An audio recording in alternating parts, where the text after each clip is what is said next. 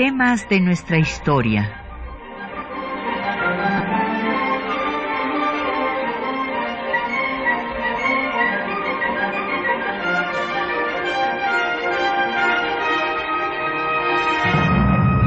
Un espacio que difunde el conocimiento del pasado para comprender nuestro presente.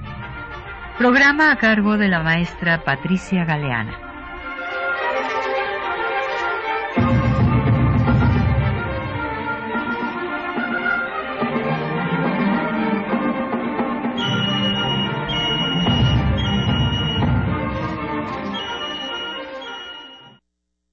Vamos a dedicar el programa a hablar de eh, el proceso doloroso que implicó primero la guerra civil, que se convierte en una verdadera revolución de reforma, y cómo se continúa esta, pues con la intervención francesa y el Segundo Imperio. Pero eh, vamos a dedicar en particular el programa a hablar de las muertes de ilustres liberales. Esto en recordación en particular de la muerte de Melchor Ocampo, que tuvo lugar un 3 de junio de 1861, cuando él estaba pacíficamente, porque nunca tomó las armas, estudiando en su hacienda de Pomoca, allá en Michoacán. Y bueno, pues tenemos el gran gusto de que nos acompañe para hablar de este tema el maestro Rubén Ruiz Guerra. Bienvenido, Rubén, gracias por estar con nosotros. Como siempre, un gusto, Patricia. Buenos días. Y tenemos para nuestros radioescuchas publicaciones eh, que son del tema aludido. En primer lugar, las revistas Relatos e Historias de Melchor Ocampo, eh, que, bueno, no son eh, de relatos e historias, son estas revistas que ustedes seguramente leen y ven semanalmente en los kioscos eh, de venta de periódicos de nuestro país, pero que tiene un volumen en el que se hace énfasis en particular en la vida y la muerte de Melchor Ocampo, y ese es el ejemplar que les estamos obsequiando hoy gracias a la donación de los propios editores. Y por otra parte también tenemos 10 eh, ejemplares de eh, la biografía que nada menos que el maestro Alfonso Tejas Abre, hijo, hizo de Leandro Valle, eh, con el subtítulo de Un liberal romántico. Esa es una publicación del Instituto Nacional de Estudios Históricos de las Revoluciones de México y ahí podrán ustedes encontrar la vida de este joven militar que es eh, ciertamente poco conocido. Llámenos, tenemos a su disposición el 55 36 89 89, una alada sin costo 01 800 505 26 88, un correo de voz 56 23 3281 y el correo electrónico temas de nuestra historia arroba yahoo.com.mx.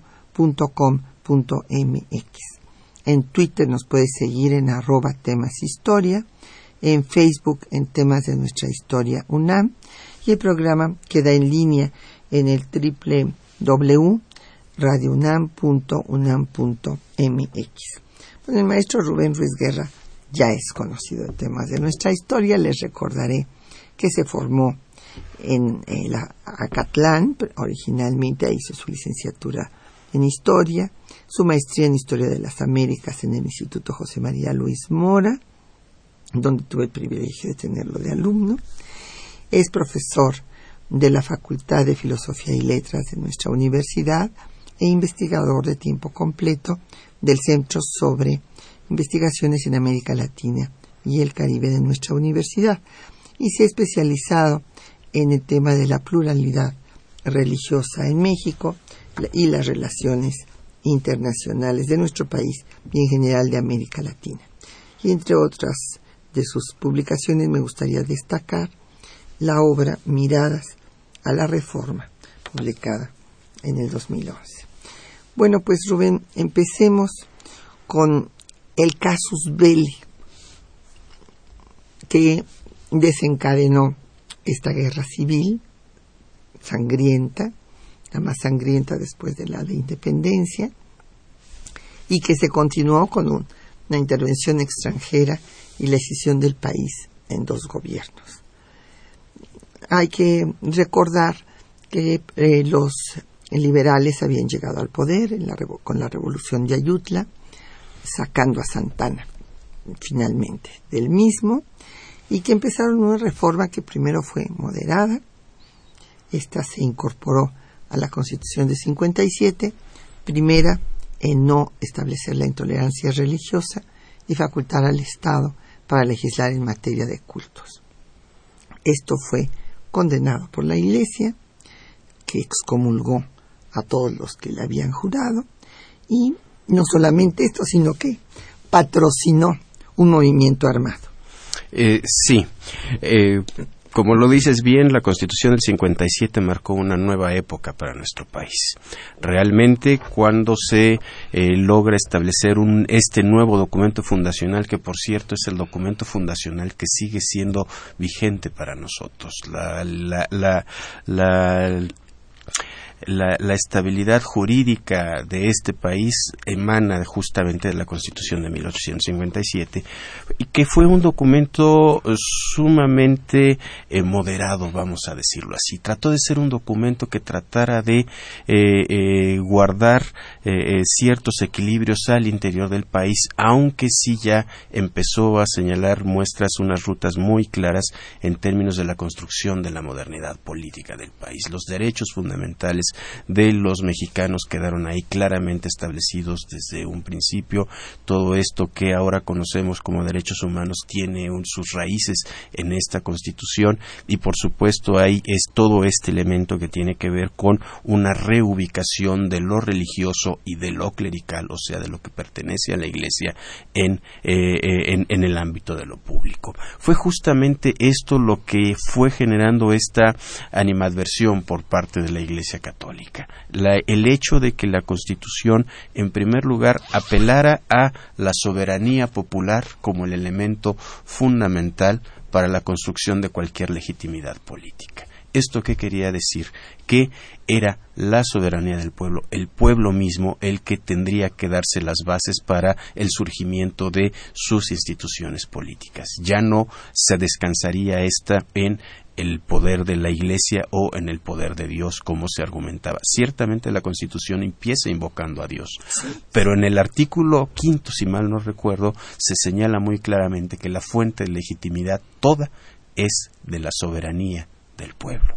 Esto, por supuesto, que le quitaba muchos elementos a la Iglesia Católica de preponderancia política. Y esto fue justamente lo que fue rechazado fundamentalmente. Había otros elementos que también eran rechazados, como por ejemplo la libertad de pensamiento, la libertad de educación la Iglesia Católica quería mantener, quería mantener control de estos elementos. Entonces, por ahí hay cosas que son muy fuertes y que la Iglesia Católica, como bien lo dices, rechazó desde un principio. ¿no? Se rechazó que se jurara esta Constitución y, por supuesto, utilizó sus recursos como un instrumento, como un mecanismo para ir generando, ir, ir, ir, ir financiando la, eh, eh, em, movimientos en contra de la de la Constitución del 57. También, como era un documento moderado, era un documento que le daba pocas facultades al Poder Ejecutivo. Era un documento que eh, en realidad hacía descansar la parte fundamental de la fuerza del Estado en la representación del pueblo, en el Congreso. Y esto hacía que el Ejecutivo se viera un poco débil frente a la Cámara de Diputados. Entonces esto, por supuesto, hizo que algunos políticos también se sintieran que no podían gobernar adecuadamente con la Constitución tal como estaba planteada. Claro, es el caso de Comonfort, Exacto. que finalmente da un golpe de Estado, eh, desconociendo la propia Constitución con la que había llegado al poder. Recordemos que había dado los mayores triunfos a la Revolución de Ayutla, y esto lo comenta Ocampo, precisamente diciendo que la tibieza de Comonfort le había pedido reprimir a los fanáticos religiosos, textualmente, son sus palabras. Entonces, ante esto, bueno, pues viene eh, la guerra civil, eh, el plan de Tacubaya de Félix Zuluaga, originalmente había desconocido la constitución de 57 y reconocía a Comonfort, pero después lo rebasó. Y bueno, pues Comonfort entonces se va del país, deja en libertad a Juárez, y todo el 58 podemos decir que son derrotas de los liberales y triunfos de los conservadores que se quedan en la Ciudad de México, que se denominan el Supremo Gobierno y que tienen el reconocimiento de la comunidad internacional. ¿Y eh, por qué son estos triunfos consecutivos? Pues porque era eh, la mayoría del ejército se quedó. El anterior ejército santanista pues pasó a ser ahora el grueso del ejército de los conservadores. Y en 59 eh, tenemos pues uno de los momentos más dramáticos de esa guerra, cuando Miramón quería por su parte tomar Veracruz para acabar con Juárez, y Santos Degollado, a quien se denominará el general derrotas, en fin, en forma peyorativa, pero que hay que reconocer que forjó a las milicias cívicas, que eran ciudadanos, pues sí, a base de derrotas, porque pues no sabían enfrentarse a un ejército formal, y después pues será el ejército que triunfe al final. Entonces en este escenario, mientras Miramón quería acabar con Juárez en Veracruz, Santos de Gollado intenta tomar la Ciudad de México. Y bueno, pues aquí va a tener lugar la batalla de Tacubaya, en donde el jefe del ejército conservador será Leonardo Márquez, con personajes como Tomás Mejía, que van a derrotar totalmente a Degollado en su intento, quedando nada menos que con 206 prisioneros. Y Márquez, eh, con una animadversión eh, terrible por, por, los liberales, decide que hay que aplicarles la ley de conspiradores que ellos mismos habían emitido y fusilarlos a todos, incluidos bueno, además de los oficiales, eh, médicos e incluso extranjeros que estaban ahí sin deberla ni temerla. En realidad hubo 53 víctimas que sí fueron ejecutados y entre ellos, pues además de los oficiales, hay uno que ha trascendido porque pues era un joven escritor que eh, eh, había publicado obras muy interesantes como La clase media y El diablo en México, nunca se me olvida este su, su título, que fue Juan Díaz eh, Covarrubias, un joven escritor, poeta, que además era practicante de medicina y que estaba ahí auxiliando a los eh, heridos de los dos bandos, cabe decirlo. Entonces, a partir de esta masacre, a Márquez se le conoció como el tigre de Tacubaya y a sus víctimas como los mártires de Tacubaya. Sí, es muy importante recordar esto.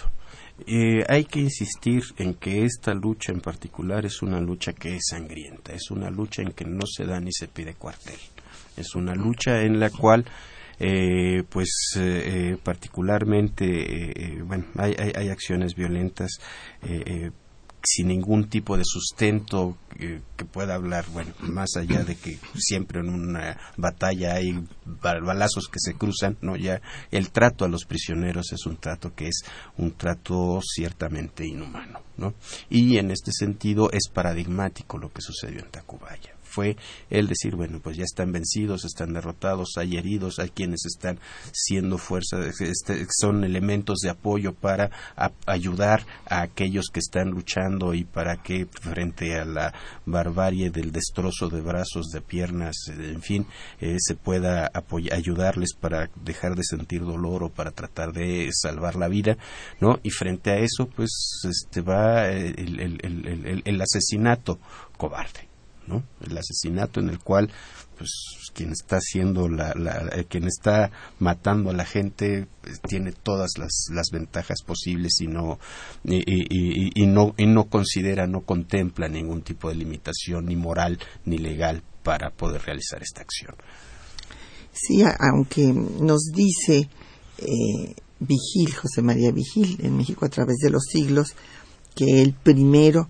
que ejecutó a unos oficiales. Fue eh, Suazua en el norte, general liberal, que estaba acostumbrado a enfrentarse a los indios nómadas, pues no hay punto de comparación entre ejecutar a un par de oficiales que desde luego no se debe, se debe haber ejecutado a ninguno, pero esta acción no tiene comparación con la masacre de Tacubaya. Sí, por eso decimos que es paradigmático lo de Tacubaya, porque ya son niveles extremos. Vamos a hacer una pausa para escuchar música. Vamos a escuchar la, de la, el disco Antología Pianística Mexicana a Nadia Stankovic interpretar una elegía de Aniceto Ortega.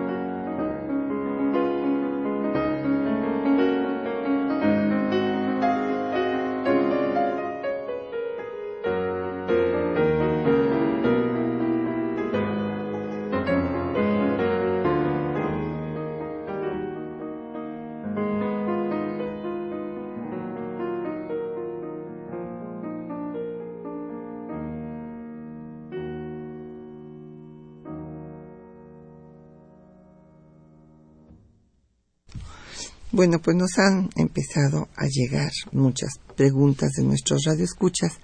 Don Efren Martínez, de eh, la Gustavo Amadero, pregunta que en qué consiste una guerra civil. Muy buena pregunta, don Efren.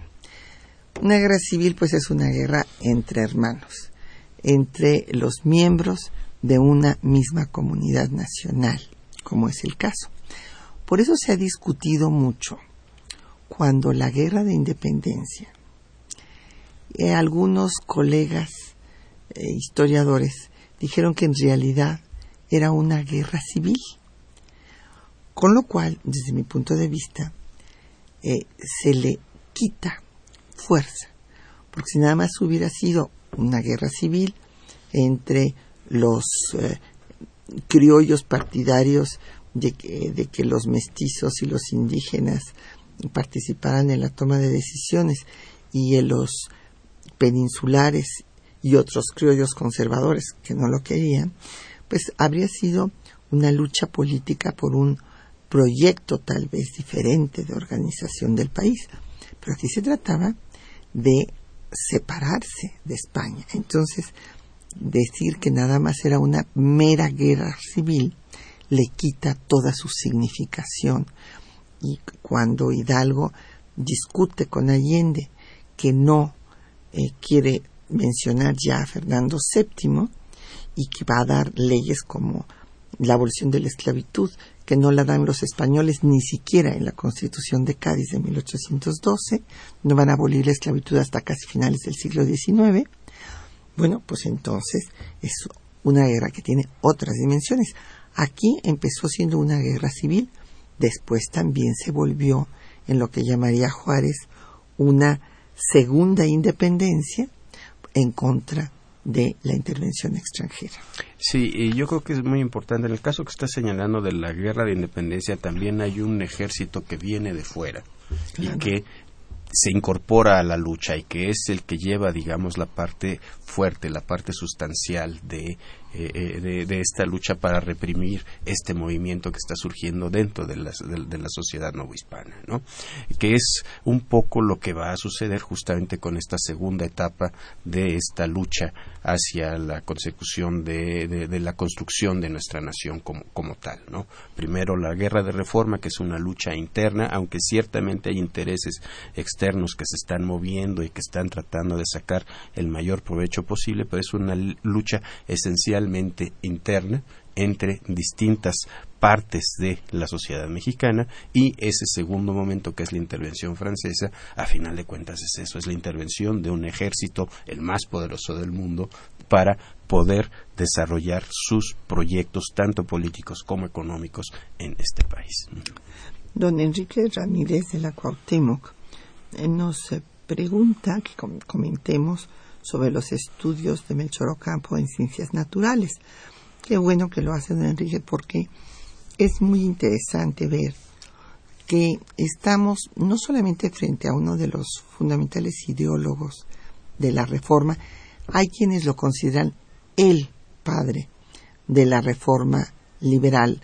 Yo creo que esto de las paternidades luego es medio difícil de definirlas porque pues esto le quitaría eh, peso a Juárez. Y hay que recordar que el que hizo la primera ley de administración de justicia en este país para acabar con los fueros del clero y de la iglesia, perdón, del clero y del ejército, pues fue Juárez. Así es. Eh, eh, entonces, bueno, que si esto se lo había enseñado Campo en Nueva Orleans es muy discutible porque Juárez es el abogado y en efecto, Ocampo es el científico.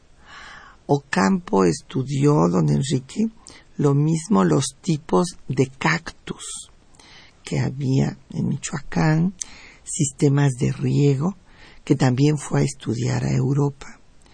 Estudiaba la trayectoria de los cometas, estudió también eh, vacunas, inventó una vacuna contra la rabia. Entonces era todo un científico. Y aún más por el lado de lo social, él también estudió las formas de organización de los campesinos para el trabajo de la tierra. Fue una de las enseñanzas que también trajo de Francia. Así es. Y bueno, don José Guadalupe Medina de Netzahualcoyot nos pregunta que a qué edad murió Melchor Ocampo. Bueno, pues justamente estamos festejando, don José Guadalupe, este año, el bicentenario de su nacimiento nació en enero de 1814 y murió el 3 de junio de 1861, cuando tenía apenas 47 años. Bueno, pues realmente era joven. Jovencísimos, lo decimos en nuestro tiempo. Bueno, eh, tendríamos aquí que recordar que el promedio de vida de los mexicanos del siglo XIX era muy distinto al que tenemos ahora, ¿no? El promedio de vida, estamos hablando de entre 30 a 32 años tal vez en ese momento, entonces sí, ya era una persona más que madura, más, que madura, ya había desarrollado, digamos, en plenitud sus facultades, capacidades, su desarrollo personal y profesional.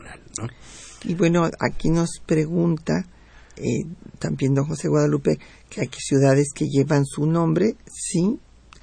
Yo lo que le puedo decir es que se habla de Michoacán de Ocampo, o sea, todo su estado. Le, le rinde homenaje recordando su nombre. Sí, hay algunas otras poblaciones. Recordemos que nuestras poblaciones tienen dos nombres, ¿no? Un nombre que viene así como histórico y otro que en algún momento se tomó desde el santoral católico y que después se ha ido transformando a través con la incorporación de eh, que podríamos llamar el recordatorio cívico, ¿no? Por ejemplo, estoy pensando en este momento Huáscar de Ocampo, ahí en el estado de Hidalgo, ¿no? Por las haciendas estas de San Miguel Regla y todo esto. Bueno, y este pues para proseguir le agradecemos también sus llamadas a don José Alejandro Arbizu, dice que hablemos de Ocampo, con mucho gusto, a la profesora María Costa Sánchez, sus felicitaciones, muchas gracias, lo mismo que a la, al profesor Maciel Sánchez, gracias. Y pues haciendo este recorrido con pues las terribles cosas que se viven en todas las guerras. Después de esta masacre de Tacubaya, hay otra serie de asesinatos que golpean terriblemente a los liberales cuando supuestamente ya se había ganado la guerra. En, en diciembre de 60 es la victoria de Calpulalpan, los liberales recuperan la Ciudad de México, regresa Juárez temporalmente en 61 aquí a gobernar y entonces es cuando tienen lugar una serie de tres asesinatos que sacuden al país. En primer lugar, el asesinato de Melchor Ocampo. Este hombre que se había ganado el reconocimiento hasta de conservadores, pero que bueno también tenía la animadversión del clero y de, la mayoría de, de este grupo opositor a la reforma liberal. Hay que recordar que Ocampo, bueno, pues había sido gobernador de su estado, revolucionario que se opone. Revolucionario, pero ojo, únicamente en el papel. Y él así lo establece en la Junta Patriótica que eh, forma en Bronzeville, o sea, cuando los manda Santana al exilio, a Juárez y a él, y a Llevadar Ponciano Arriaga, José María Mata, y se reúnen obviamente todos estos liberales, y el que tenía pues más mundo, claro, era Ocampo, porque pues había viajado por Europa, había, tenía las publicaciones que acababan de salir de París, todo ello, entonces eh, era un hombre de mucho mundo, y él los exhorta a organizar una revolución para acabar con Santana, y se traslada a hacerlo en Bronzeville, pero él especifica que él va a ser la parte ideológica de la revolución. O sea, Ocampo nunca tomó las armas. Por eso es que fue una conmoción cuando los conservadores, Lindoro Cajiga, va y lo saca de la hacienda de Ocampo y después lo matan, lo, ejecutan sin ningún juicio, desde luego, ni nada, en Tepeji del Río y cuelgan su cuerpo de un pirul. Y hay un panfleto que escriben los conservadores y que da a conocer el siglo XIX, el periódico, en donde, en síntesis, dicen paso a la justicia divina, eh, para eh, decir que fue Dios el que ordenó que hubiera esta ejecución. ¿Por qué? Porque Ocampo había sido coautor de las leyes de reforma, él redactó la circular eh, que explica la nacionalización, él siempre fue partidario de la nacionalización y no desamortización, porque decía que los bienes no eran producto del trabajo de los clérigos, sino que eran producto del trabajo del pueblo y que el pueblo se los daba para hacer obras pías. Pero que si en lugar de estar haciendo obras pías estaban haciendo la guerra, pues entonces por utilidad pública se les debería de quitar. Y él es el que hace la ley también en la ley de matrimonio civil junto con Samuel Ruiz y eh, va a, este, a incorporarse ahí la independencia entre la Iglesia y el Estado. Y se dice que lo ejecutan por eso y por haber firmado el mal llamado Tratado MacLean Ocampo. Sí, la figura de Ocampo desde su época de gobernador en Michoacán ya era visto con mucha aprehensión por parte de los que resultarían ser conservadores y por supuesto de la Iglesia Católica. Recordemos que aun cuando eh, eh, Lucas Alamán está invitando a Santana en aquella famosa carta que se convierte como en el programa del Partido Conservador, al que señala por con nombre y apellido es a Melchor Ocampo como ese que estás metiendo una serie de transformaciones anticatólicas en Michoacán. Entonces ese es un personaje eh, que, que, tiene que, digamos, esa parte marca toda su vida.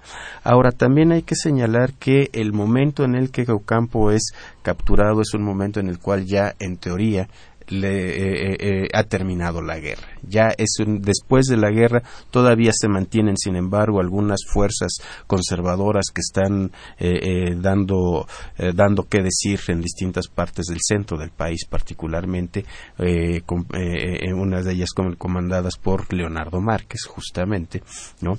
Y bueno,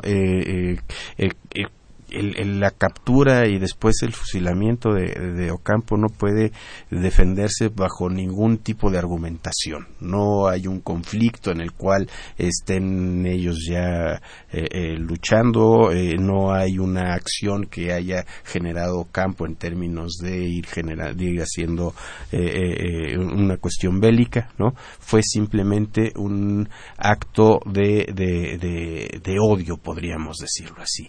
Y tan es cita no hay ningún tipo de argumentación que lo justifique, que aún la, eh, eh, eh, la responsabilidad de quien ordenó la captura y quien ordenó el fusilamiento se le echan, echan la bolita perdón los, los distintos generales conservadores. No ninguno de ellos acepta bueno pues sí yo lo hice porque tal o cual cosa no y después acaba diciéndose bueno pues la responsabilidad es de Dios pues bueno, pues qué bien, ¿no? Pero imagínate, ¿no?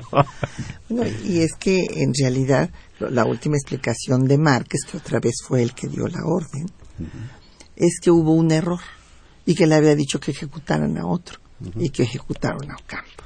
Entonces, imagínate. Bueno, pues vamos a escuchar los textos que les hemos preparado donde está, pues, eh, se da cuenta de estos tres asesinatos, el de Melchor Ocampo, Santos Degollado y Leandro Valle.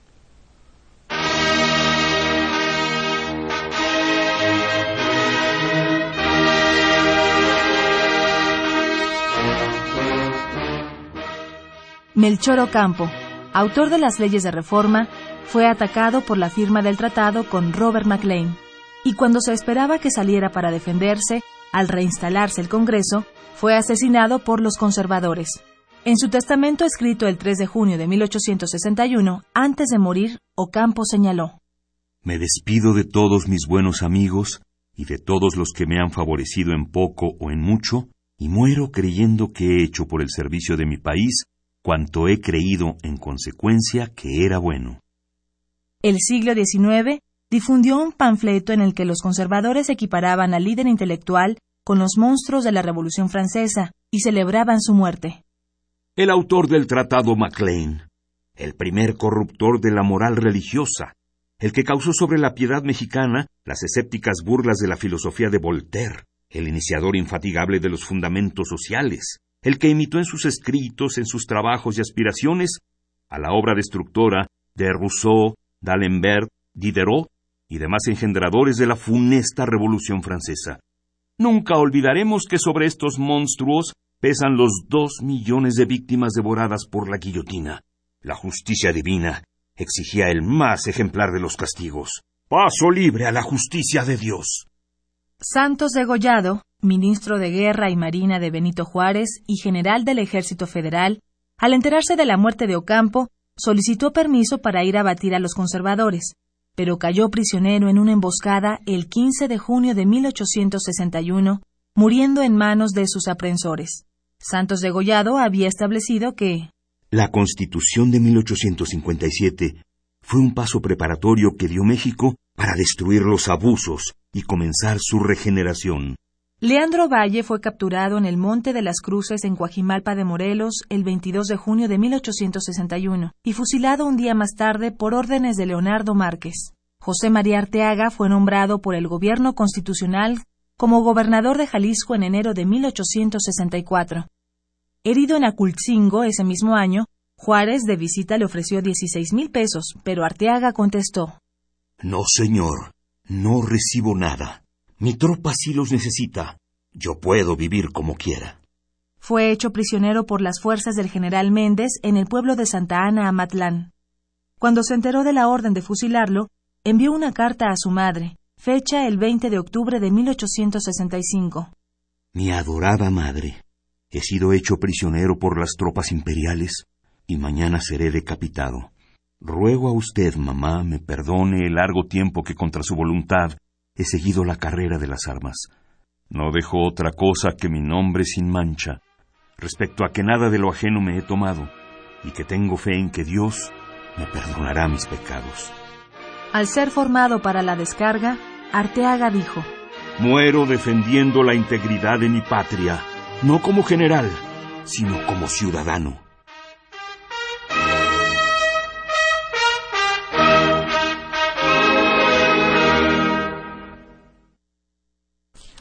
Bueno, pues ahí tienen ustedes estos textos realmente eh, conmovedores, tanto por eh, las falacias que se le dicen a Melchor Campo y lo atacan de porque está haciendo lo de los revolucionarios franceses en Francia aquí, ¿no? Entonces ahí nos mencionan, están en contra de Voltaire, de Rousseau, de D'Alembert, pues sí, de, de los liberales que abogaban por el uso de la razón.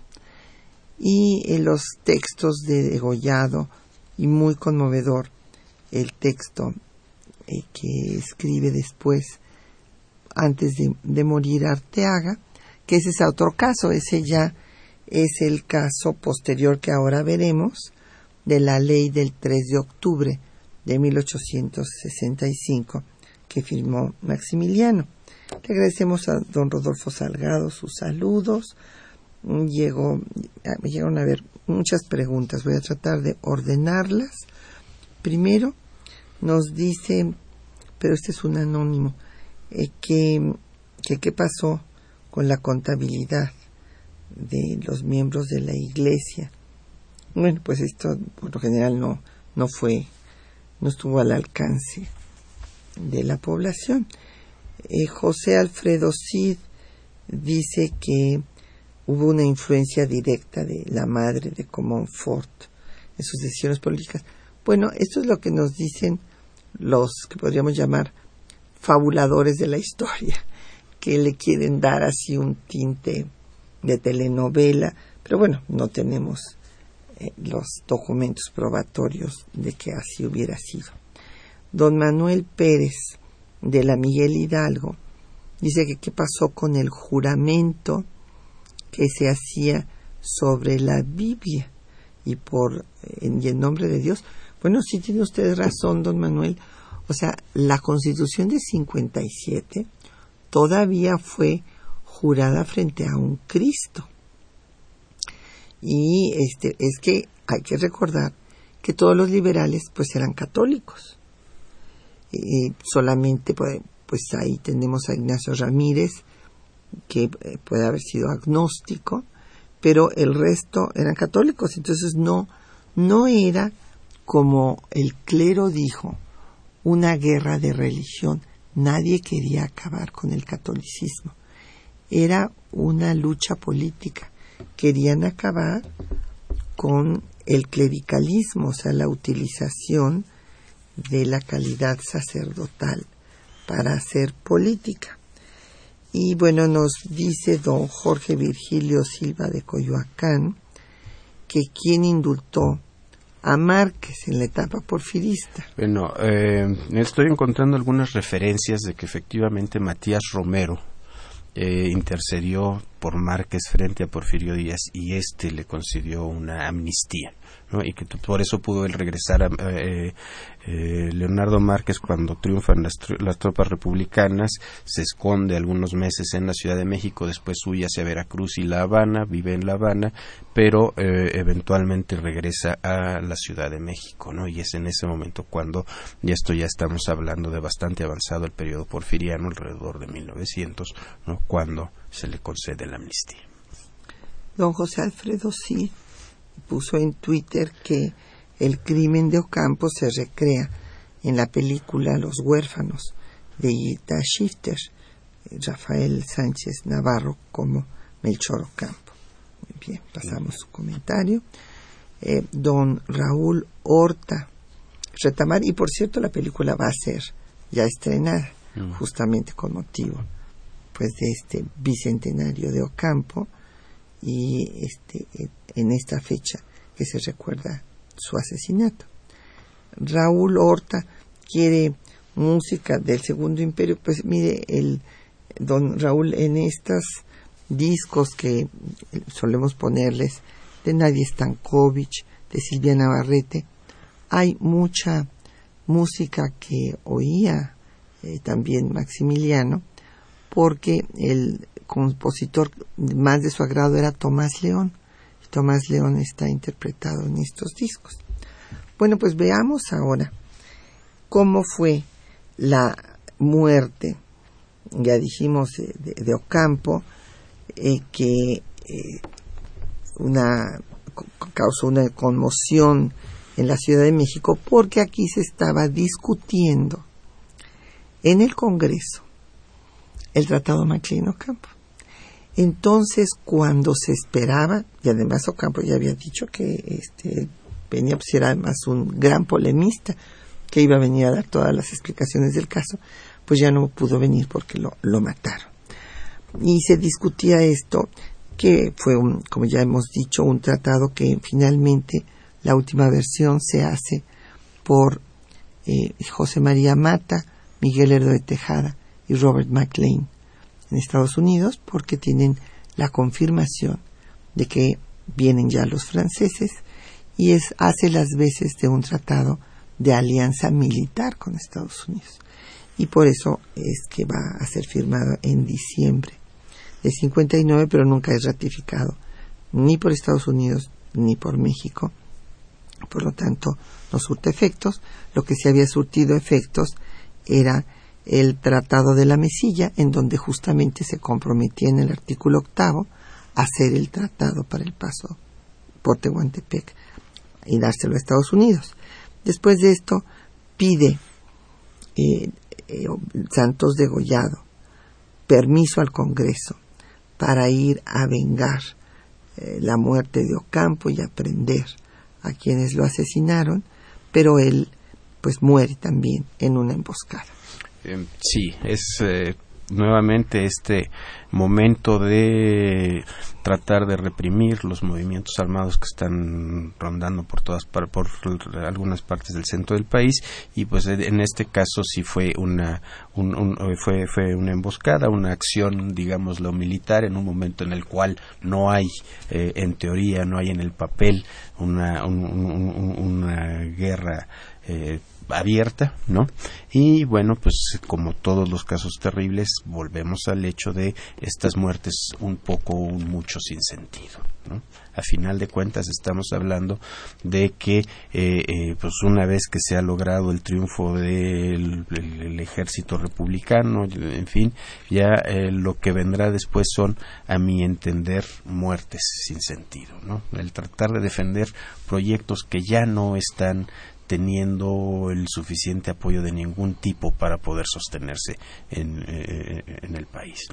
Pero hay que recordar que sí tenía sentido para ellos, porque ellos están esperando que lleguen los franceses. Claro. O sea, ellos no se sienten de ninguna manera derrotados. Perdieron la Ciudad de México, pero siguen en pie de lucha por todo el país porque el compromiso de Napoleón III es que esperaría el momento propicio para intervenir y entonces ellos quieren prolongar esta guerra dando pie a que llegue Napoleón, cosa que va a suceder eh, en enero de 1862.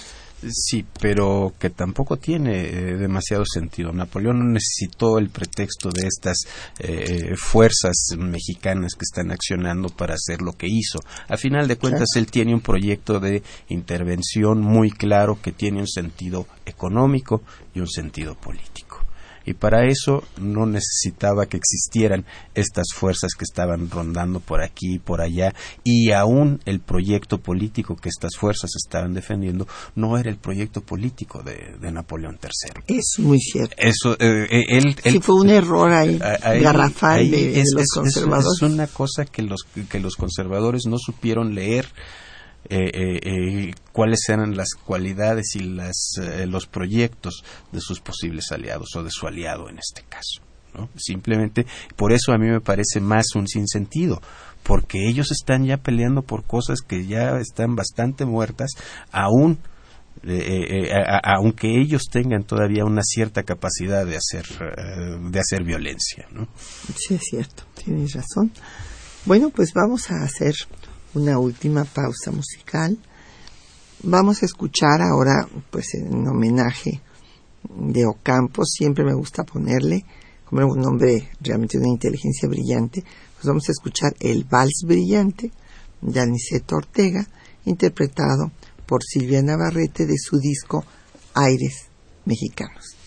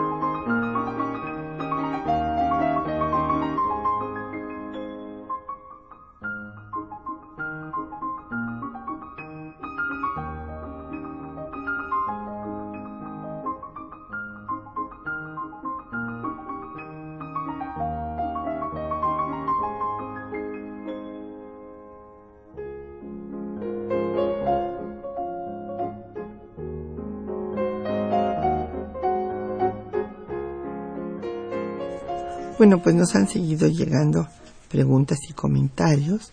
Don Porfirio García de León, de Tlanepantla, dice que uno de los actos más solemnes que se realizaban en el Colegio de San Nicolás, hoy Universidad Michoacana, ¿verdad?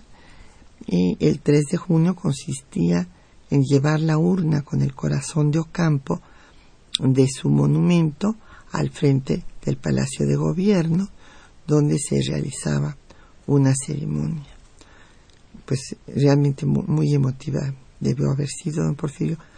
No tengo noticia de si ya, ya no se hace, creo. Creo que ya no, creo que ya al fin dejaron descansar el corazón de Ocampo porque sí estaba ahí en, en, la Michoacana, ¿no? Sí, ahí sigue, en la biblioteca, está toda la biblioteca que Ocampo donó a la, al, colegio, al colegio de San Nicolás, que él había reabierto cuando fue gobernador, y bueno, ahí podemos ver esta magnífica biblioteca donde están las obras eh, que salían en ese momento en Francia, que pues era el centro de la cultura occidental.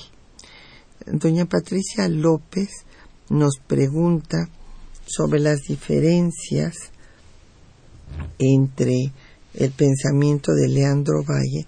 Melchor Campo, bueno, la verdad no sé yo que haya habido muchas diferencias, o sea, la cosa es que estamos frente a un intelectual, a un científico, y Leandro Valle fue uno de los pocos militares de carrera.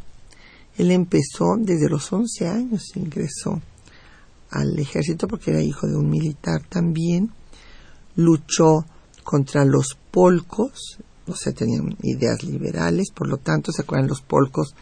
Estos jóvenes de la clase adinerada que se rebelaron en contra de Gómez Farías porque estaba pidiéndole préstamos forzosos a la Iglesia para tener recursos y afrontar eh, la invasión de Estados Unidos. Y bueno, por eso se les llamó polcos porque podríamos decir que tiene dos interpretaciones porque apoyaban realmente con su levantamiento a Polk, el presidente de Estados Unidos, debilitando al gobierno de la República y también porque bailaban polka.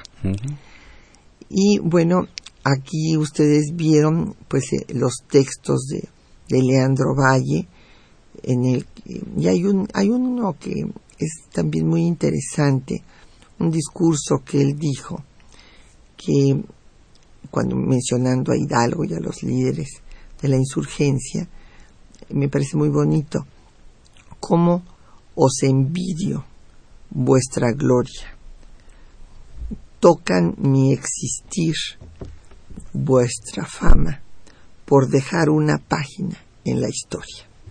Y bueno, pues finalmente sí dejó también una página en la historia.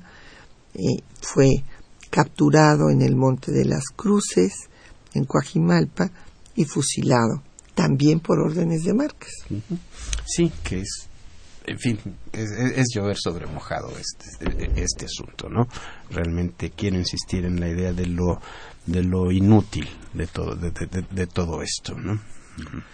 Y bueno, pasemos al último momento en el que se van a hacer una serie de ejecuciones sumarias por parte del ejército ya mexicano, porque bueno, sabemos, y esto ya lo hemos tratado en otros temas, pues que hubo um, pueblos arrasados por los franceses, sobre todo por este señor, que cómo, cómo sería de sanguinario que hasta el propio Maximiliano le pedía a Napoleón que se lo llevara, Dupin, Y, Napoleón no se lo llevó porque precisamente era sanguinario y, de lo que quería, de lo que se trataba era de acabar con las guerrillas republicanas, a como diera lugar, antes de que acabara la guerra de secesión en Estados Unidos.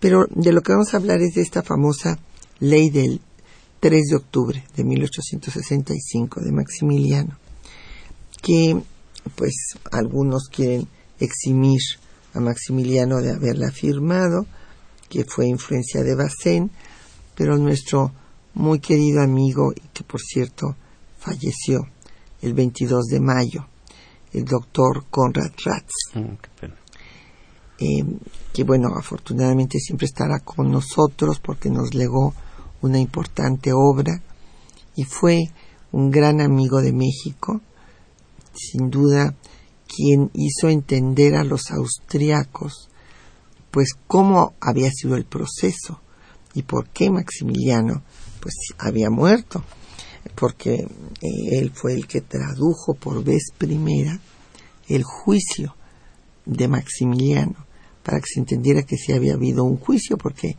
en Europa se quedaron con la idea de que había sido una farsa de principio a fin todo, inclusive en un teatro se había llevado a cabo.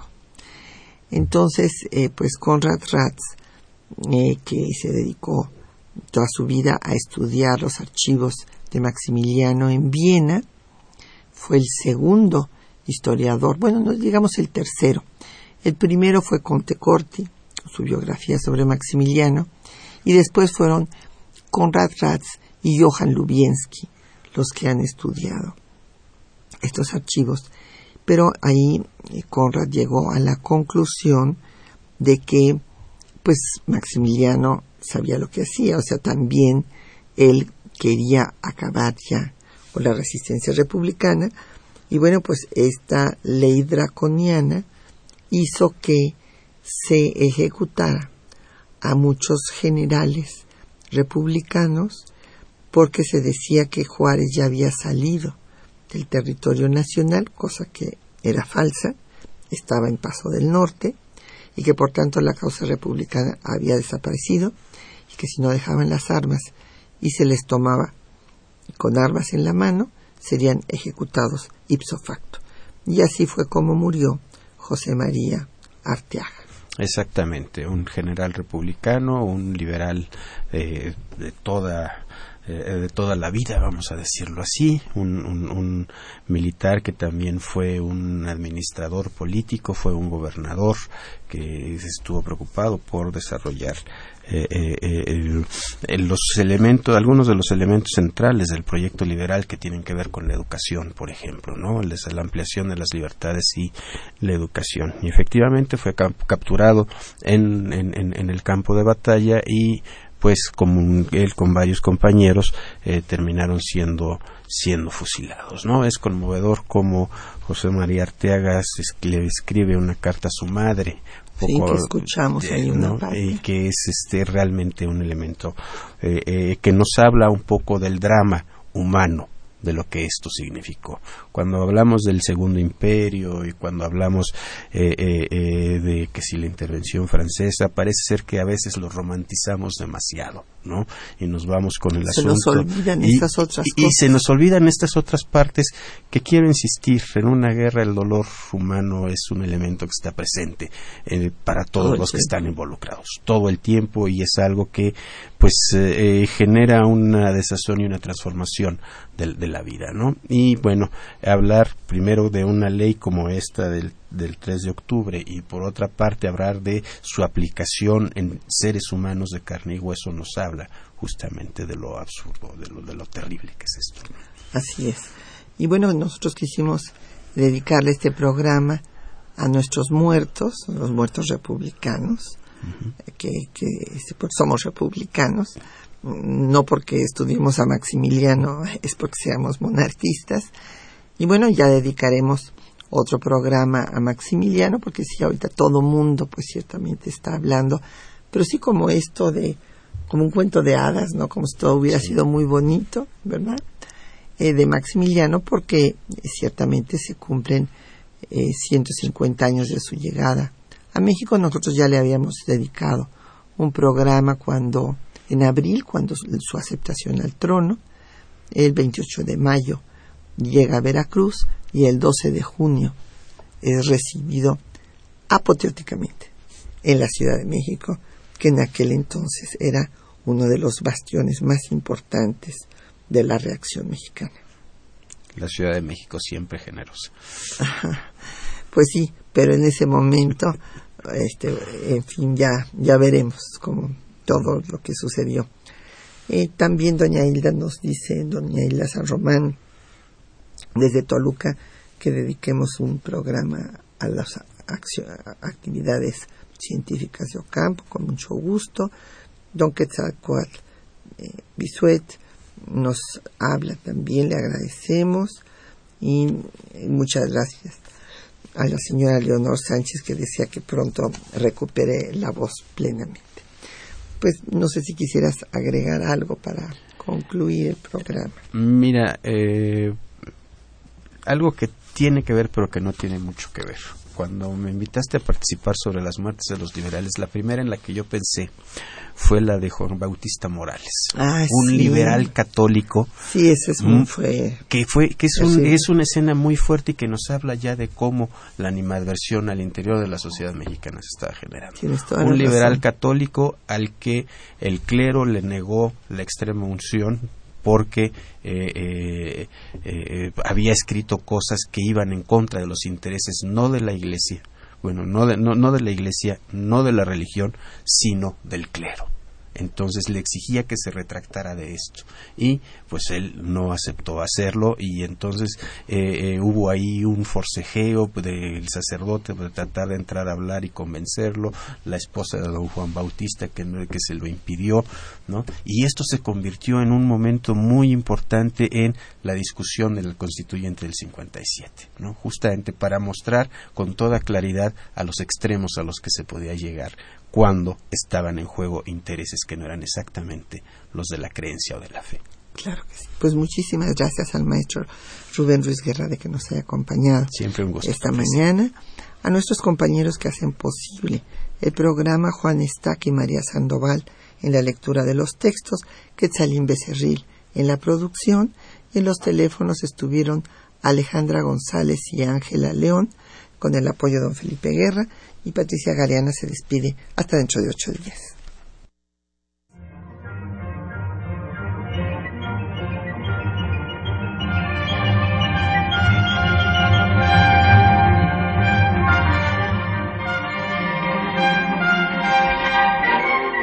Temas de nuestra historia.